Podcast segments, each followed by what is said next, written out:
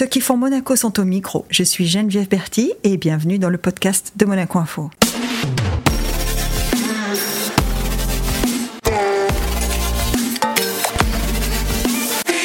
Bienvenue dans un nouvel épisode du podcast où nous allons découvrir un entrepreneur monégasque à succès.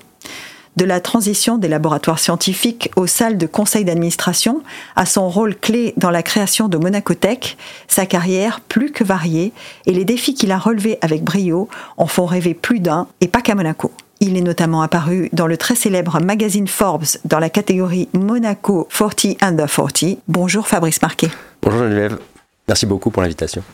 Euh, moi, ça me fait plaisir qu'on passe ce moment ensemble parce que quand on réfléchit deux minutes, on parle d'incubateur, de start-up, etc.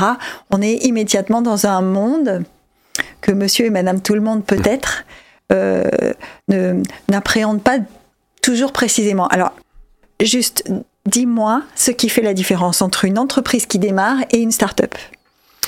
Bah en fait, c'est un peu du jargon et, généralement, quand on parle de jargon, justement, c'est pour euh, réserver un, peu un, sujet à une certaine élite, entre guillemets, de techniciens, alors qu'en fait, les sujets concernent monsieur et madame tout le monde. Parce que quand on parle d'innovation, de start-up, en fait, on parle d'une vision du futur, de qu'est-ce qu'on veut développer pour le futur, de qu'est-ce qu'on veut apporter dans le monde de demain et comment on va résoudre euh, les problèmes auxquels le monde aujourd'hui fait face.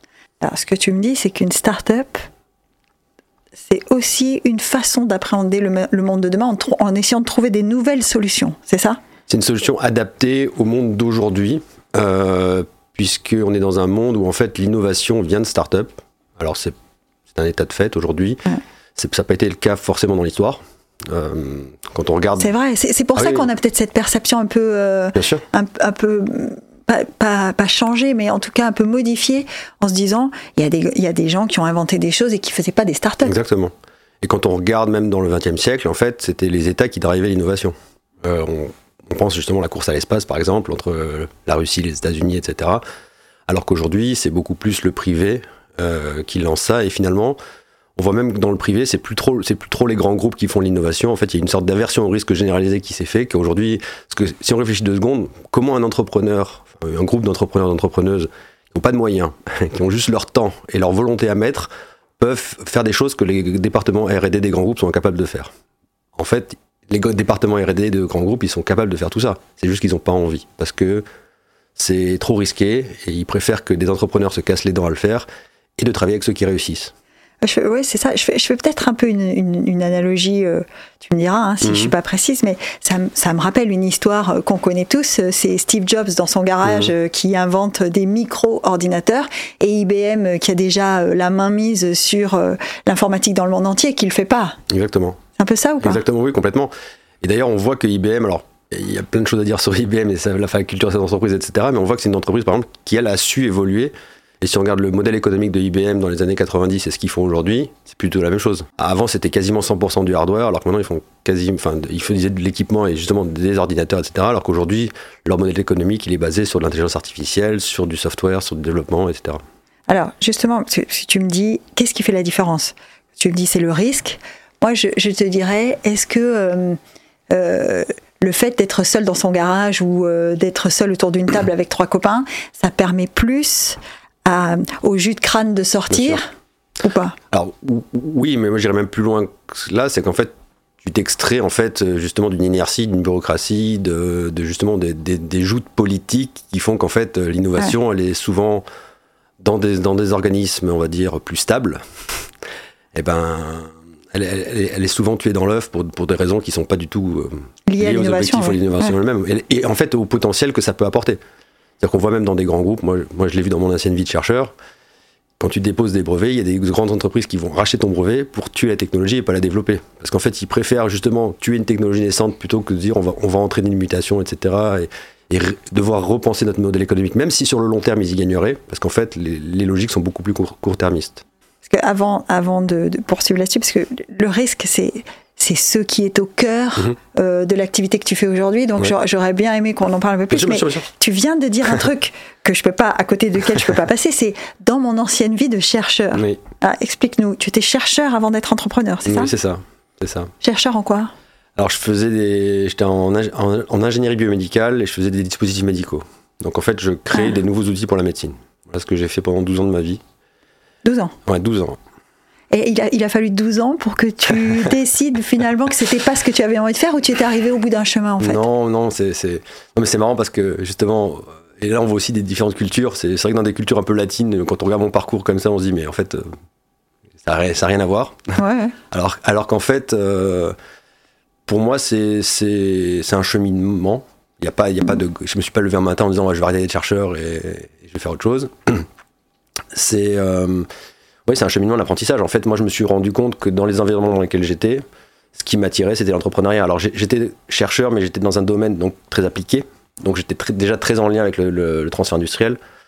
Durant mon doctorat, j'ai travaillé sur, sur la création d'une société. et Mes travaux ont aidé une société à se créer et à se financer au début. Et c'est une société qui est maintenant listée sur Euronext.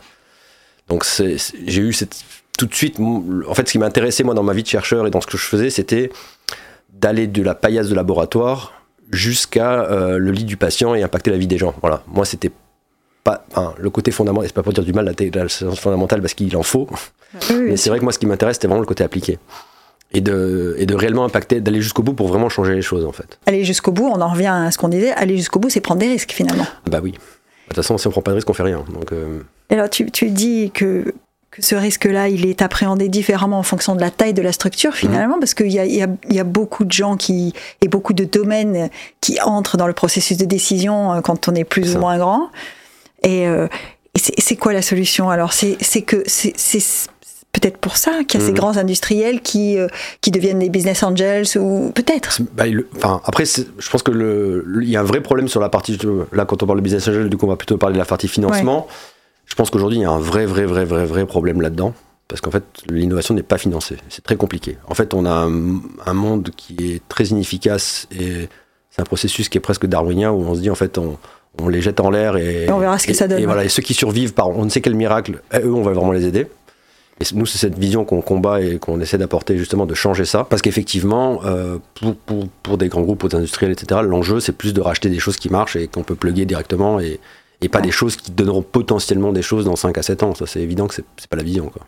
C'est peut-être un petit peu triste, ou, euh, parce qu'on se dit finalement, euh, il n'y a plus rien de romantique dans notre vie aujourd'hui. Oui, oui, oui, non, mais j'avoue. Bah, je pense que. Oui, non, mais c'est vrai, je pense que tu as, ce côté-là en fait, où. Enfin, presque, on plaisante avec mon associé en disant que quand tu es vraiment entrepreneur, en fait, c'est presque une maladie, en fait. C'est, ça. parce que si tu réfléchis deux secondes, ça n'a aucun sens ce que tu fais. Tu, t'investis tout ce que tu as pour un truc où tu sais même pas si ça va marcher et que tout le monde te dit que tu as 95% de chances de pas réussir. C'est ce que tu as fait. Bah, oui, oui. mais- Ce que tu as fait. C'est-à-dire Oui. tu, tu quittes Monacotech pour monter euh, Monaco Foundry Ouais. et euh, tu mets tout ce que tu as pour un truc Oui. dont tu sais pas si ça va marcher.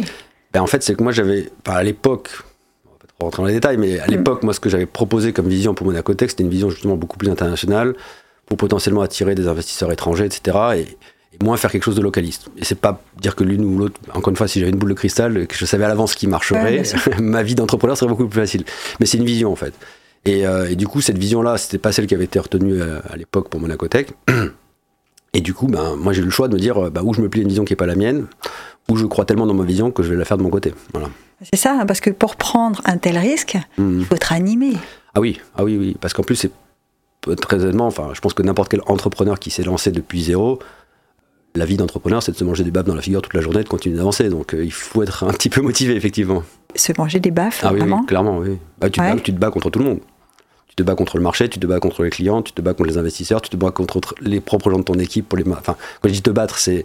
C'est- tu te mobilises, en tout cas. voilà, tu, Ouais. tu- tu dois, tu dois, en fait, si, tu ne te bats pas, pas au sens affronter les gens, hein, mais au sens si tu. Si tu ne déploies pas des Voilà, efforts exactement. et de, si voilà. tu n'es pas le moteur de, et l'impulsion, Ouais. en fait, bah, il se passera rien et du coup, ça avancera pas. quoi. C'est aussi simple que ça. Et, Et et- comment on fait alors le matin on- Comment on fait quand on arrive? On a fait du sport avant euh, Comment on fait Ouais, pour euh, Bah, oui, oui, je pense. Après, je, je pense qu'il n'y a pas de recette miracle. Ouais. Chacun a sa, sa- sa routine, sa vie. Je pense que le parallèle avec le sport est assez intéressant parce que moi, je pense que c'est un peu comme un athlète de haut niveau. Ouais. Et je pense que pour la plupart des gens, en fait, de l'extérieur, ça a l'air facile. C'est-à-dire, quand on voit des gens qui ont réussi, t'as l'impression qu'ils ont réussi du jour au lendemain. Et voilà. C'est, non, c'est, ils ont passé 20 ans à réussir du jour au lendemain. C'est, un peu comme moi, béotien, quand je regarde euh, les Jeux Olympiques et que je vois les gymnastes en train de faire des, des pirouettes sur les, les barres parallèles et compagnie. ça a l'air hyper simple parce qu'ils rendent les choses simples. Mais ce qu'on voit pas, c'est les années d'entraînement, les la sueur, les sangs, les larmes qui ont été dépensées, les sacrifices qui ont été faits. Voilà. Donc je pense que il y a un peu un mythe, surtout autour de l'entrepreneuriat, un peu moins vrai aujourd'hui vu la, conjoncture. C'est vrai qu'à un moment, euh, ça a été un peu à la mode et on faisait croire qu'en fait euh, c'était facile et c'était pour tout, c'était pour tout le monde quoi. Et que l'un entrepreneur qui réussissait, c'était euh, quelqu'un qui était en short, qui jouait au ping-pong toute la journée, et qui faisait du code deux heures dans la nuit et, et qui devenait millionnaire. Mais ça, jamais personne ne l'a fait, ça. Oui, ça, c'est un peu la distorsion Steve Jobs, mmh. Engine, qui fait des présentations. Euh, de, produits qui ont mis des mois, voire des années à être développés, euh, qui sont de vraies innovations, mais mhm. qui ont représenté euh, beaucoup, beaucoup de travail pour beaucoup de gens. Et pourtant, le type est avec un micro sur une scène tout noir, enfin tout en noir. et vraiment, tu te dis, bon, bah, finalement, on n'a pas besoin d'avoir un costard cravate, on n'a pas besoin de sortir d'une grande école pour faire ça. C'est ça. Mais, mais en fait, c'est ça qui est rigolo aussi, c'est que dans l'entrepreneuriat, tu as un peu tous les profils. Tu as des gens qui ont des parcours, on va dire, sortis de grande école, qui ont déjà les réseaux, qui ont déjà. je, vais, je vais pas mentir, ça aide. Hein. bien sûr. Mais tu as aussi des gens qui sortent de nulle part. Ouais, t'as Bernard Tapie aussi. Hein. Oui, mais c'est ça. Euh, as aussi. des euh, gens qui sortent de nulle part et qui, qui, arrivent. Donc. Euh, c'est vrai qu'il n'y a pas trop de corrélation entre le, background socio-économique comparé à d'autres carrières, on va dire, plus traditionnelles. Où, voilà, c'est encore, je pense, un milieu dans lequel, entre guillemets, l'ascenseur social marche, marche encore un peu. Quoi. Le, quotidien aujourd'hui euh, euh, de Fabrice Marquet, c'est quoi? C'est d'analyser euh, des projets, c'est d'écouter, c'est d'écouter des, des, des, passionnés présenter leur vision? Qu'est-ce que qu'est-ce que c'est en fait? Comment comment on fait pour se dire ça c'est un truc qu'il faut qu'on pousse? Non, c'est oui, oui. Et puis en, fait, il n'y a jamais une journée qui se ressemble. Et je vois même là sur, ça fait trois ans et demi. En fait, mon rôle aujourd'hui plus du tout le même qu'il était au début. Ah. Bah, au début, déjà, on était deux avec mon associé, deux fous dans un, dans un, bureau avec une idée et, à tout faire tout seul. Là, aujourd'hui, on, est, on a plus de 20 associés, euh, on a une équipe maintenant sur un, parce qu'on développe un produit. Même le modèle économique, enfin, je dirais même pas le modèle économique, mais le, le modèle, euh, on va dire presque l'objet social, entre guillemets, ce que fait la société, c'est en train d'évoluer. D'accord. Comme on a commencé, en fait, c'était une sorte de. pas d'incubateur, mais plutôt au contraire, c'était de euh, Foundry, pour ceux qui parlent pas anglais, c'est quand même une, fonderie, c'est quand même l'endroit où on donne une forme à un objet. C'est ça. Hein. Mais parce qu'en fait, ce qu'on s'était rendu compte, et la vision au début, c'était de se dire, il y a des structures d'accompagnement type incubateur, accélérateur traditionnel qui donnent des locaux, fournissent un peu d'aide administrative, etc. Il y a des investisseurs qui mettent de l'argent. Mais en fait, en tant que startup, ce qui te manque, c'est d'avoir les bons contacts et d'avoir des opérationnels de classe mondiale pour t'aider à, construire au jour le jour. Des gens qui ne peuvent pas payer parce qu'en fait, tu n'as pas d'argent. c'est ça qui est compliqué. Euh, et, quand on parlait justement d'innovation, ce qui tue l'innovation, c'est que, ben, en fait, si tu parles pas aux bonnes personnes, T'as pas l'argent. Voilà, si tu, ou même si tu as un produit qui est prêt, hein, si tu veux vendre à des grands groupes, ben, si tu tapes par la, tu rentres par la petite porte, etc. Ben, six mois plus tard, 24 mois plus tard, parfois tu es encore au même stade en train de faire des meetings avec des gens et que c'est jamais monté tout en haut et, jamais aucune décision n'est prise. Parce qu'en fait, ce qui tue pour les entrepreneurs, c'est que des gens dans dans des grosses organisations stables te diront jamais non. Ah Parce qu'en fait, euh, alors, qu'à la limite, moi, en tant qu'entrepreneur, je préfère que tu me dises non, ça ne m'intéresse pas, euh, merci, au revoir. À la bah, je vais voir quelqu'un d'autre et voilà. Je, sais à quoi m'en tenir. En fait, ils vont toujours dire ah oui, c'est génial. Et en fait, rien ne se passera. Voilà. Mais parce qu'en en fait, ils peuvent pas prendre le risque de dire non, parce que si, ça marche ailleurs et qu'ils ont dit non, bah, ça leur tombera dessus, quoi. Voilà. Ah, c'est ça. Ouais. Donc on a, on a toujours une gestion de risque, que, ah que ce risque soit de lancer un produit ou de ne pas le lancer, ou de, de, faire un rapport à son supérieur, ou de, voilà. On est toujours dans la gestion du risque. On, a l'impression qu'on est dans le monde de la finance en permanence alors. Bah, je sais pas si c'est la finance ou c'est plus, moi je dirais c'est même presque plus politique dans le sens où en fait dans les grandes organisations tu te rends compte que la plupart des gens ils sont pas drivés par une, ils sont pas motivés par la mission générale de l'entité dans laquelle ils sont, ils sont motivés par leur propre intérêt et, survivent dans cet environnement en fait. C'est ça qui t'a poussé aussi? Tu t'es dit, euh, ah tout à l'heure tu parlais d'une vision qui n'est pas la tienne et mhm. qu'il fallait... Euh, c'est ça qui t'a poussé? Tu voulais vivre de ta vision, c'est ça? Ouais, oui, oui, je pense que oui, c'est ça le truc. me dire... Euh, c'est une conviction. C'est plus qu'une vision là. Oui, c'est une conviction, mais je pense qu'il faut, il faut ça, encore une fois, parce que... encore une fois, personne ne force les gens à devenir entrepreneurs, il faut le dire. Bien sûr. Mais, mais voilà, il faut pas romantiser non plus le truc en disant que ça va être facile et et ce qui est rigolo, pour, alors je peux te faire une confidence. Ah bah oui. Au moment où je me suis lancé, j'ai discuté avec un entrepreneur que je connaissais, qui est Sophia, qui a monté une boîte qui marche bien aujourd'hui maintenant. Et, je lui disais, non mais voilà, voilà ce qu'on veut faire, c'est génial, hyper motivé, etc. Et il me dit, oh mais t'as vraiment trop de courage parce que moi je voilà, je recommencerai jamais à zéro, tu vois, parce que voilà. et je me rappelle, moi, à l'époque, d'avoir eu la, naïveté ou, l'insolence de me dire non, mais pour moi, ça sera pas aussi galère, ça sera, ça sera beaucoup plus simple et ça va marcher rapidement et tout, tout ira bien, etc. Et en fait, voilà, tu te rends compte qu'effectivement, je pense qu'aujourd'hui,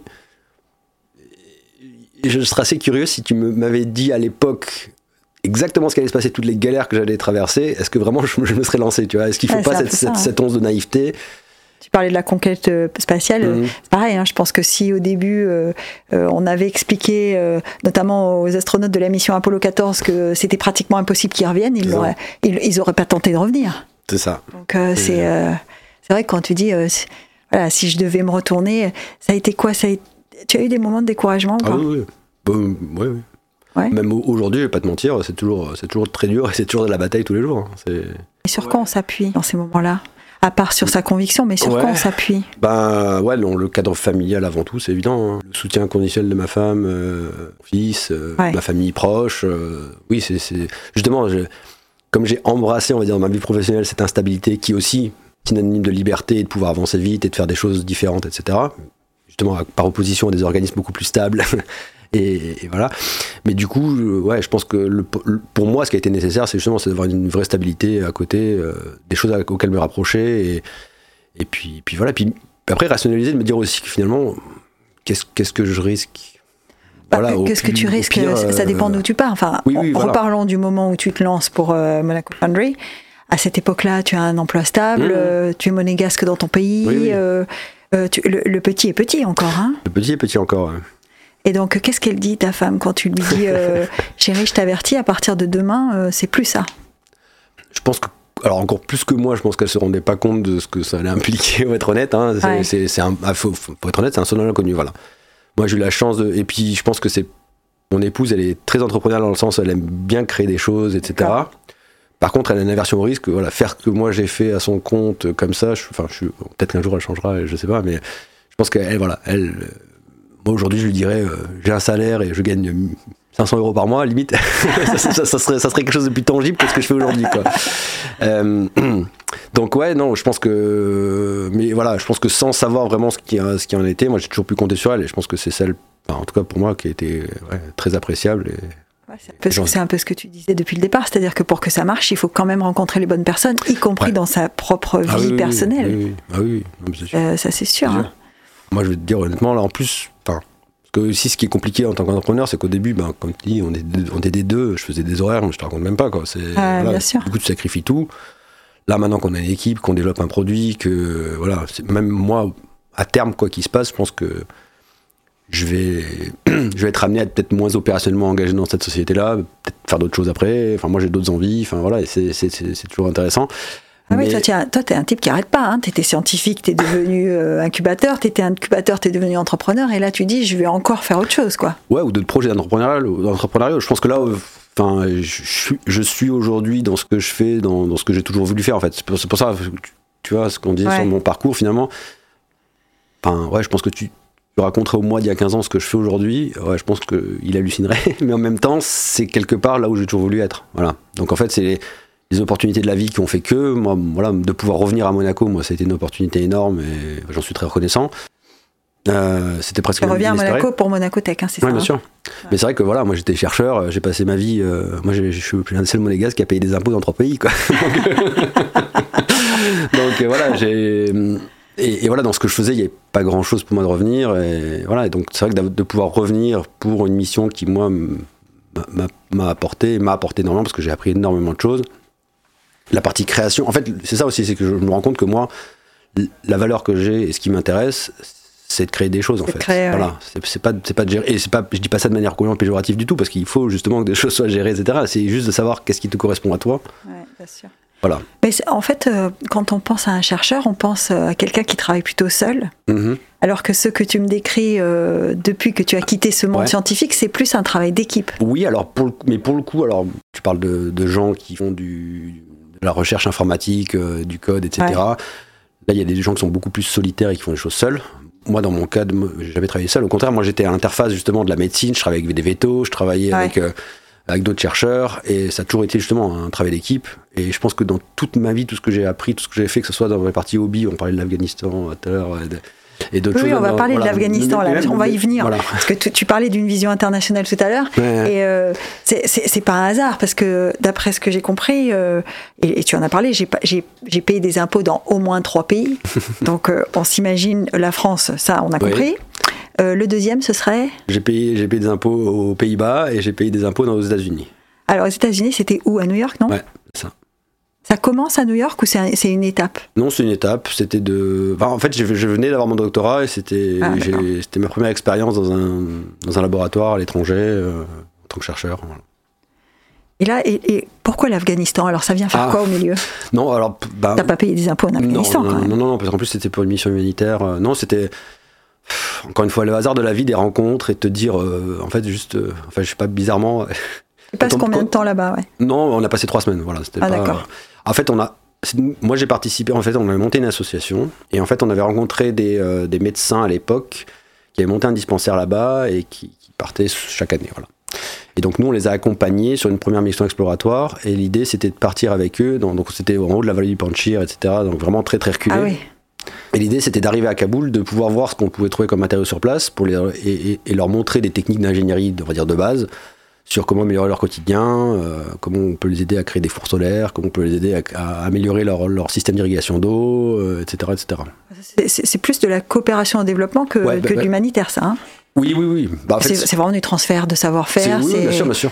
Et en fait, donc la- l'associ- l'association a continué et ce qui, au début, ça, ça a un peu évolué et du coup, après, ce qui s'est passé, c'est beaucoup hum, d'échanges qui ont été développés avec l'université polytechnique de Kaboul. Voilà. Donc, Ah oui. on a mis en place des, des programmes où on était capable de leur envoyer du matériel, euh, former les gens. On a même accueilli en postdoc euh, un chercheur afghan qui est venu, etc., etc. Moi, je te confirme, euh, créer, c'est quand même ton truc. hein. Ouais, ce que j'entends, euh, Ouais, et puis de, de dire en fait quand on te propose un truc un peu qui a l'air un peu fou, ben au lieu au d'écouter ta première réaction qui est de dire euh, oula non, c'est en fait de dire oui, voir ce qui se passe. C'est Ah ouais. un peu voilà. Alors, est-ce que dans tes hobbies, Mhm. tu es aussi risqué? C'est-à-dire, tu fais du parachute non, bah, euh, tu fais- ouais, non, euh, pas trop en fait justement. Pas trop. Pas trop. Enfin, si je fais un pas. Enfin, j'aime bien le ski, j'aime bien les trucs comme ça. J'aime bien, vite, quoi. Voilà, j'aime bien voilà, j'aime bien les trucs qui vont un peu vite. Je suis pas là non plus à faire voilà du parachute. Pas- T'es et- pas un casse-cou. C'est ça que je, casse-cou. c'est ça que je Non, voulais te non, faire non, dire. non, non. T'es pas, pas un casse-cou. Non, je l'étais plus jeune, oui, ça c'est pas faux. Mais euh, non, je suis pas non plus. Il y, a, y a plus, y a plus casse-cou que moi, je pense. Et donc, c'est- c'est- cet amour du risque qui vient de quoi? Du plaisir, de, de, de l'adrénaline, de, de, Ouais. Je pense de ça. l'adversité. C'est Ouais, le, bah, le plaisir d'accomplir quelque chose qui est pas fait par tout le monde, je pense, et que en fait, si tu le faisais pas toi, t'as l'impression que ça serait pas fait. je pense que là-dessus, il y a quand même une satisfaction qui est, qui est, qui est, qui est Euh, on peut le dire, euh, Monaco Foundry, il n'y en a qu'un. hein. Ouais. Ça, c'est- Oui, oui, non, c'est sûr. Ouais. Alors vous l'avez fait grandir, euh, vous, vous êtes, tu le disais, euh, vous êtes beaucoup plus aujourd'hui, Mhm. euh, vous avez, vous avez des, vous avez accompli déjà des choses, mais euh, il n'y en a qu'un sur le territoire monégasque en tout cas. Oui, oui, bah, oui, oui. Bah, sachant que oui, oui, on est, on est, on, euh, et, et, et même en fait, en fait, nous, la vision, c'est vraiment, c'est, en fait, c'est c'est extraire même des, des, des frontières, parce que finalement, le- l'économie, elle est mondialisée. Alors oui, avec ce qui se passe, euh, la pandémie, euh, la crise en- de la guerre en Ukraine, etc., ça fait que finalement, effectivement, cette approche complètement mondialisée aujourd'hui, elle, oui. elle tend à C'est se... la, vision internationale voilà. que tu décrivais. Est-ce qu'elle aurait souffert, euh, elle, elle aurait souffert des quatre années euh, ou des tr- trois, quatre années qu'on vient de passer, qui ont quand même été rudes au niveau mondial? Ouais, bien sûr. Mais, mais en même temps, je pense que ça a accéléré aussi des choses. Aujourd'hui, on se rend. Enfin, en fait, ce qui est, ce qui est marrant, c'est que l'adoption de l'innovation, c'est pas quelque chose qui est, qui est, qui est graduel. En fait, c'est du jour au lendemain où on passe de la science-fiction complètement fantaisiste à quelque chose de complètement normal. Ouais, Il y a ça, 5 ouais. ans, je t'aurais dit, on fera tous des zooms, etc., euh, et des, des meetings euh, à distance, et des gens travailleront à distance. Tu m'aurais dit, mais arr- arrête de fumer la moquette, quoi. Oui, je t'aurais dit, euh, oui, Voilà. oui, oui, Fabrice, t'es sympa. Alors qu'en fait, aujourd'hui, c'est complètement normal. Oui, oui, c'est vrai, c'est complètement Et- normal, mais même euh, sur des distances très courtes. Hein, on, on monte plus au troisième étage, on se parle en ça, visio, euh, ça. on fait un zoom entre ça. le premier et le troisième, quoi. Oui, ça c'est sûr. C'est sûr qu'il y a ce phénomène déclencheur. Euh, C'est ce que tu es en train de me Mhm. dire, c'est-à-dire que le- la crise, une crise peut être une opportunité de déclenchement pour d'autres choses qu'on n'imagine pas. Et, et quand, euh, quand on a une vision, euh, tu disais, de- de- d'appréhender le monde de demain, de Mhm. faire des solutions adaptées au monde d'aujourd'hui qui peuvent s'adapter au monde de demain, comment, comment on, on- on entrevoit les directions possibles? Parce que tu me parles du zoom, mais est-ce que, très sincèrement, il y a 5 ans, tu m'aurais dit l'avenir, c'est le zoom? C'est ça. Non, mais encore une fois, ce que je dis assez souvent, c'est si j'avais une boule de cristal, mon boulot serait beaucoup plus facile. Voilà. Donc, en fait, personne ne l'a. On fait des paris alors? C'est ça, c'est des paris. Et en fait, c'est des paris. C'est une, en fait, c'est une démarche qui est en tout cas pour moi, alors peut-être que c'est mon biais, mais pour moi c'est une démarche qui est complètement euh, en phase avec mon apprentissage, la démarche scientifique. C'est que oui, c'est une démarche qui est complètement empirique. Alors pour le coup c'est complètement anti-empirique. Il n'y a, pas de, il y a pas de théorie, il n'y a rien du tout. Donc c'est, tu poses des hypothèses, tu essayes, ça marche pas, tu changes tes hypothèses, tu recommences jusqu'à ce que ça marche. Et eh oui, mais là, tu comprends peut-être un peu mieux, ou mhm. on comprend, en tout cas en t'écoutant, un peu mieux, pourquoi les grands groupes, en tout cas, ne, ne, font pas ça. C'est que, c'est que ça diminue les marges, mhm. en tout cas, ça diminue les dividendes, ça ne fait pas, des mêmes résultats, fait pas le même résultat à la fin de l'année, quand même.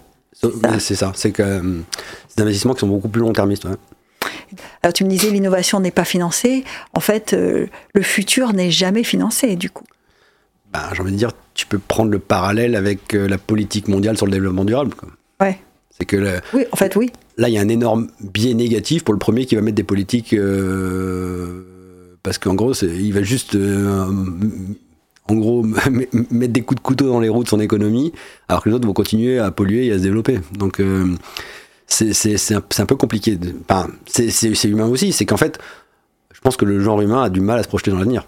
Alors, en tout cas, le, genre humain a du mal avec le changement en mmh. général. Le, hein. changement, le, changement, en général. Mais même le, c'est assez rigolo sur justement sur l'enfance, comment ça se développe, etc. De dire, euh, tu fais des tests avec des gamins où tu leur dis, euh, tiens, je te mets un bonbon, je reviens dans 5 minutes, tu l'as pas mangé, je t'en donne deux. tu vas voir combien de gamins ne mangent pas le premier bonbon. Il n'y en a pas beaucoup. Il n'y en a pas beaucoup. Hein. Mais c'est des choses qui s'apprennent. En fait, c'est, euh, c'est, ouais, il faut, faut, faut, faut se comprendre, il faut comprendre ses biais. En fait, c'est on en revient justement avec cette vision internationale. Et moi, qu'est-ce qui m'a poussé à aller en Afghanistan aussi et à aller vivre dans d'autres pays? En fait, c'est comprendre d'autres cultures. Et, expérimenter d'autres cultures. Tu avais grandi ici à Monaco? Moi, j'ai grandi ici à Monaco. Je suis parti de Monaco. Enfin, j'ai fait ma prépa à Nice, donc je suis pas allé très loin. Mais j'ai parti, j'étais jeune, j'avais, j'avais 16 ans. Après, je suis allé à Paris, je suis allé aux Pays-Bas, je suis allé à New York, je suis revenu à Bordeaux. Puis voilà, j'ai, j'ai vu. quand même bourlingué, hein Pas mal bourlingué. Ouais. Et ouais, c'est toujours hyper intéressant de voir d'autres cultures. Et en fait, tu te rends compte que tu as des biais en fait. C'est ça qui est, fou. Et, euh, que, euh, Oui, mais Fabrice, combien d'entre nous sont capables de renoncer à un avantage ou à, ou à un confort hmm. Alors, je, ah ben, schématise quand je dis ça, hein, mais voilà, combien d'entre nous sont capables hmm. de renoncer à ça pour avoir plus après C'est ça. Potentiellement, potentiellement. C'est-à-dire, pas, pas, c'est pas garanti en plus. T'imagines que l'équation que tu mets entre les mains quand tu, quand tu présentes ton truc, c'est de dire, alors je te donne pas un bonbon, je te donne un bonbon, tu l'as sur la table, hmm. ne le touche pas. Je vais revenir dans un moment et peut-être mmh. je t'en apporte un autre. Bien sûr. C'est un peu ce que tu dis, quoi. Oui, après tu peux le faire aussi. Euh, tu peux le faire intelligemment dans le sens où ça marche pour, le, pour, pour les sociétés. Nous, typiquement, je vais donner juste un exemple, c'est que nous, on pense qu'il y a une opportunité à travailler avec des banques privées pour révolutionner un peu les banques, euh, ce qu'elles font, etc., et préparer la banque privée de demain. Et on a des très bons, très bons discours, très bons, très bons échanges. Je pense que la plupart des acteurs sont assez conscients des choses à faire, des choses à améliorer, des limites du modèle actuel, etc. Et que si on change pas la banque privée d'aujourd'hui, elle va juste mourir à un moment. Euh, ça, je pense que les gens sont, sont, sont, conscients. Et après, ce que nous, on essaye de faire, c'est de travailler que de manière intelligente, où en fait, L'idée, c'est pas de leur dire euh, vous allez changer du jour au lendemain, vous allez dépenser 50 euh, millions à un chèque en blanc et puis vous nous laissez faire. C'est pas ça. C'est de leur dire on peut faire quelque chose, on s'adapte avec vous, on s'adapte avec votre agenda, on peut faire les choses même complètement en sous-marin, minimiser les risques pour vous, minimiser l'allocation de ressources. Et puis comme ça, vous essayez. Si ça marche pas, ben, vous n'avez pas perdu grand chose. Et puis si ça marche, vous pouvez dire que vous êtes géniaux et que vous êtes les premiers à l'avoir fait. Quoi. Donc il y a, y a des moyens de le faire. Ce qu'il faut, c'est surtout la volonté en fait de quelque part se mettre en danger un petit peu. Un petit peu. Et je pense que dans la vie, quel que, quel que soit le contexte, si tu n'acceptes pas de perdre, tu ne peux pas gagner. Oui, alors ça, euh, tous, les gens qui ont fait du sport et tous ah ceux qui ont bah. travaillé dans le milieu sportif euh, savent qu'il faut payer pour apprendre. Ça... Il faut payer pour apprendre, mais en fait, il faut se mettre en, danger. Il faut accepter, voilà, faut accepter de perdre, faut accepter, faut accepter de lancer un projet et que le projet échoue. Parce qu'en fait, si tu n'échoues pas, c'est que tu fais rien, en fait. Parce que ce qu'on dit souvent dans le sport, hein, c'est ce que tu es en mhm. train de dire, c'est que l'expérience au sens expérimentation, pas l'expérience, l'expérimentation a un prix. Mhm. c'est ça. Ah qu'il faut, qu'il faut être. Euh, soit tu gagnes, soit t'apprends. Voilà. soit tu gagnes, soit t'apprends. Mais c'est ça. Et, et, tu peux pas, aujourd'hui, moi, si je, pareil pour les, pour les banques, j'aimerais bien leur vendre un produit tout en leur dire faites ça, vous êtes sûr de réussir. Non, je, je vais pas leur mentir. ils, ont, ils, ont, ils, ont, eu très très chaud avec euh, la folie Bitcoin. Euh, Oui, oui, oui, bah oui. Qui, a- qui a quand même pas dû euh, les rendre euh, très ouverts à la créativité. Hein, c'est là où tu vois justement l'irrationalité du truc, c'est qu'on préfère justement se lancer dans des choses qui, qui, qui sont complètement irrationnelles et Parce que le bitcoin, c'est. je peux- ah, encore une fois, de toute façon, la valeur des choses, c'est que ce que On veut bien lui donner, voilà, hein, ce oui, c'est sûr. Ça a des avantages. Euh, oui, que ça soit eu, que ça a été la, la folie, là, pareil pour les NFT, pareil pour tout ça, c'est voilà, c'est. Mais en fait, pour moi, il y a, un- il y a un. et c'est marrant que je dise ça parce que je viens de la technologie, j'ai Ouais. été inventeur, j'ai publié des brevets, etc. Mais pour moi, si tu pars de la technologie, en fait, t'es es perdant. Enfin, c'est pour moi, La technologie doit aider le concept, elle doit pas être le concept. C'est ça que tu dis. Hein C'est ça. C'est que si tu, veux, si tu fais une entreprise technologique uniquement basée sur une technologie, la technologie elle change, la, technologie- la technologie devient obsolète. Donc le jour où la technologie est obsolète, ta société n'existe plus. Alors que si ta société elle est là pour identifier un secteur client et un, un besoin et répondre à un problème, en fait tu vas évoluer avec la technologie, mais tu vas toujours résoudre le même problème. Si tu regardes par exemple, Ouais. si on regarde un exemple très, très concret, tu regardes euh, l'évolution de l'industrie de la musique, Ouais. le ouais. support et la manière dont l'industrie de la musique a complètement changé euh, du vinyle à la cassette, au CD, au téléchargement, et maintenant c'est uniquement du streaming, et on repart sur le vinyle parce qu'il y, a les- il y a- il y a les DJ maintenant qui mixent, etc. Euh, le modèle a complètement changé. Par Mais contre, la musique est restée. exactement, ce que les gens cherchent à accomplir en écoutant de la musique, à ressentir, etc., ça, ça n'a jamais changé. Voilà. Ouais, c'est un peu le parallèle avec nos métiers sur les productions audiovisuelles. hein. Mhm. La télé euh, évolue sans cesse, Ouais. en tout cas le linéaire, mais le produit vidéo euh, s'adapte même à TikTok. hein. C'est euh, voilà, l'image en mouvement, ça. elle, qui relate quelque chose qui s'est passé ou qui montre quelque chose qui, a, qui est en train d'avoir lieu, Exactement. le live ou pas, ça, ça ne, ça ne Exactement. disparaît pas. C'est ça. C'est ça, si sûr. tu es, exactement, si tu es un créateur de contenu, un, un vecteur d'émotion, euh, tout Ouais. ça, ça, ça changera jamais. Si tu te dis aujourd'hui, moi, les gosses de 20 ans, je vais leur dire, il faut que vous êtes, soyez à 19h devant votre télé pour regarder l'émission, mais il n'y a plus aucun gamin qui de faire ça. Il a plus gamin qui, fait, qui, qui peut faire ça aujourd'hui. C'est pas dans leur, c'est pas dans leurs usages. Quand on est, euh, on prépare le monde de demain, est-ce qu'on se, est-ce qu'on se fait aider ou en tout cas est-ce qu'on, est-ce qu'on discute avec des jeunes? Ah oui, oui, ah oui, oui. Moi, bah, moi, et surtout aujourd'hui où l'accès à l'information n'a jamais été aussi facile. Ah. Moi, je suis bluffé tous les jours de jeunes avec qui je parle euh, dans plein de pays. Quand tu euh, dis jeune, c'est quoi, 20 ans? même un peu plus jeunes des fois, Ouais. qui ont été capables de se former sur le tas. euh, Oui, ça va très très vite. hallucinant. Oui, oui. hallucinant. J'ai discuté avec José Sacré il n'y a pas très longtemps. José Sacré, qui, comme tu le sais, est un journaliste Mhm. qui a vu les débuts de la télévision, hein, puisqu'il était à la création de la télévision. Et il me dit c'est formidable ce que les jeunes d'aujourd'hui nous apportent parce qu'ils sont meilleurs que nous. Bien sûr. Mais bien sûr. T'es d'accord? Ah oui, complètement. Mais c'est pour ça, ce- moi, ce, ce- ce discours un peu genre, ouais, les jeunes, regardez ce qu'ils font, ils, ils- sont tous fainéants. Et voilà. En fait, c'est un discours que chaque génération a eu sur la génération Ouais, d'avant, ça, hein. ça, c'est- Voilà. ça, ça change pas par contre. Non, non, ça, c'est marrant parce qu'il y a toujours des trucs là où tu regardes dans, dans, dans l'Antiquité, t'avais déjà des gens qui disaient ça. Ouais, ça. donc, euh, donc ça, ça changera pas. Mais justement, c'est un peu bête, de, il faut dépasser ce rapport un peu primaire d'opposition. Ouais. je vois aujourd'hui, moi j'ai 41 ans, et, et pourtant j'ai été innovateur. Je dis, j'étais- j'étais chercheur, j'ai publié des brevets, mais moi pour l'innovation purement technique, mais je suis déjà obsolète en fait. Sauf que, sauf que moi, la différence, c'est que je, je- je- je- j'en j'en suis complètement conscient en fait.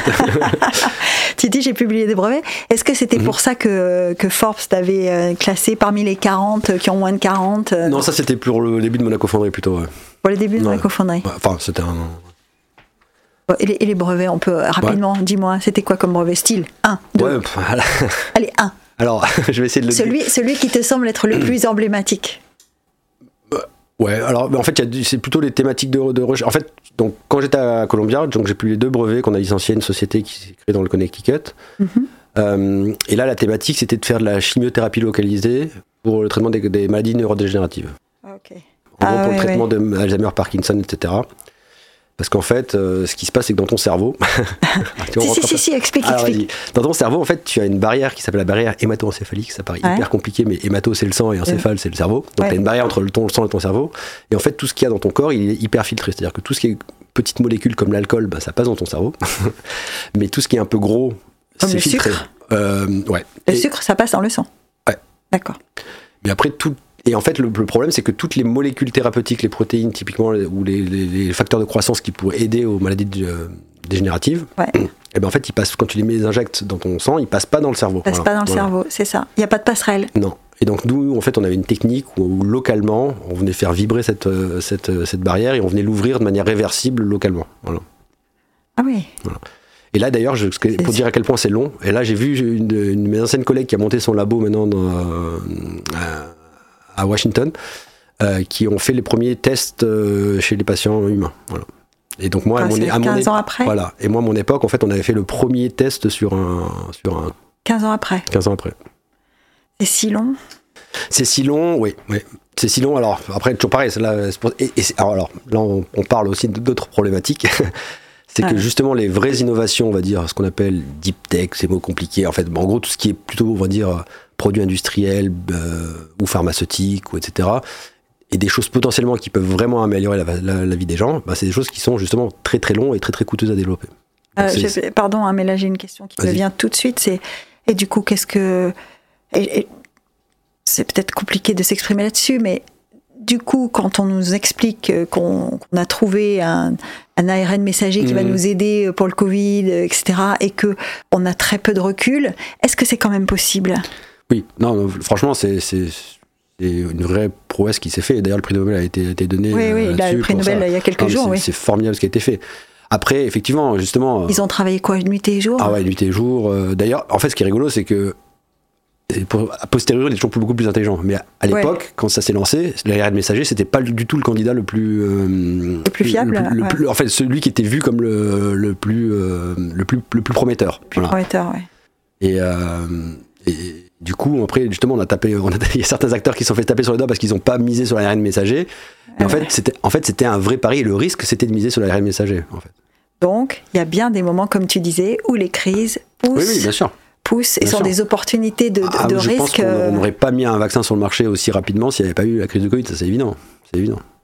Ça te fait penser quoi C'est plein d'espoir, comme euh, le fait que ça soit possible Ah oui, pour, quelqu'un comme toi. C'est Ah oui, non, mais c'est, oui, oui, clairement. Clairement, ça, c'est, pour moi, c'est formidable. Euh, d'ailleurs, encore une fois, ça a été reconnu là et à juste titre. Et, euh, Ouais, on s'en félicite quand Ouais. même. hein. Bah, en fait, ce qui serait bien, c'est qu'on arrive justement un jour, pour moi, mon vœu le plus pieux, c'est de me dire qu'on ait cette démarche et ce sens de l'urgence sans qu'il y ait une crise, en fait. Ça serait bien. qu'on puisse anticiper les choses et penser à l'avenir tout le temps, en fait. Pas juste euh, quand, quand- Voilà. Non, mais Ah oui, mais là alors, Ah oui. tu me fais une transition toute gagnée. Alors, puisque moi je sais que tu es un grand supporter de l'ES Monaco Mhm. Football, mais tu me fais une transition toute gagnée. C'est que tu sais bien qu'en football, par exemple, Mhm. on ne fait pas de transfert majeur ou on ne fait pas, on ne change pas d'entraîneur s'il n'y a pas de problème. Mhm. Hein, Ouais. S'il se passe rien sur le Ouais. terrain de grave, eh ben on continue comme on est et tout ça. va bien quoi. Ça. Et alors, t'es supporter de l'ASM depuis toujours? Ah oui, oui.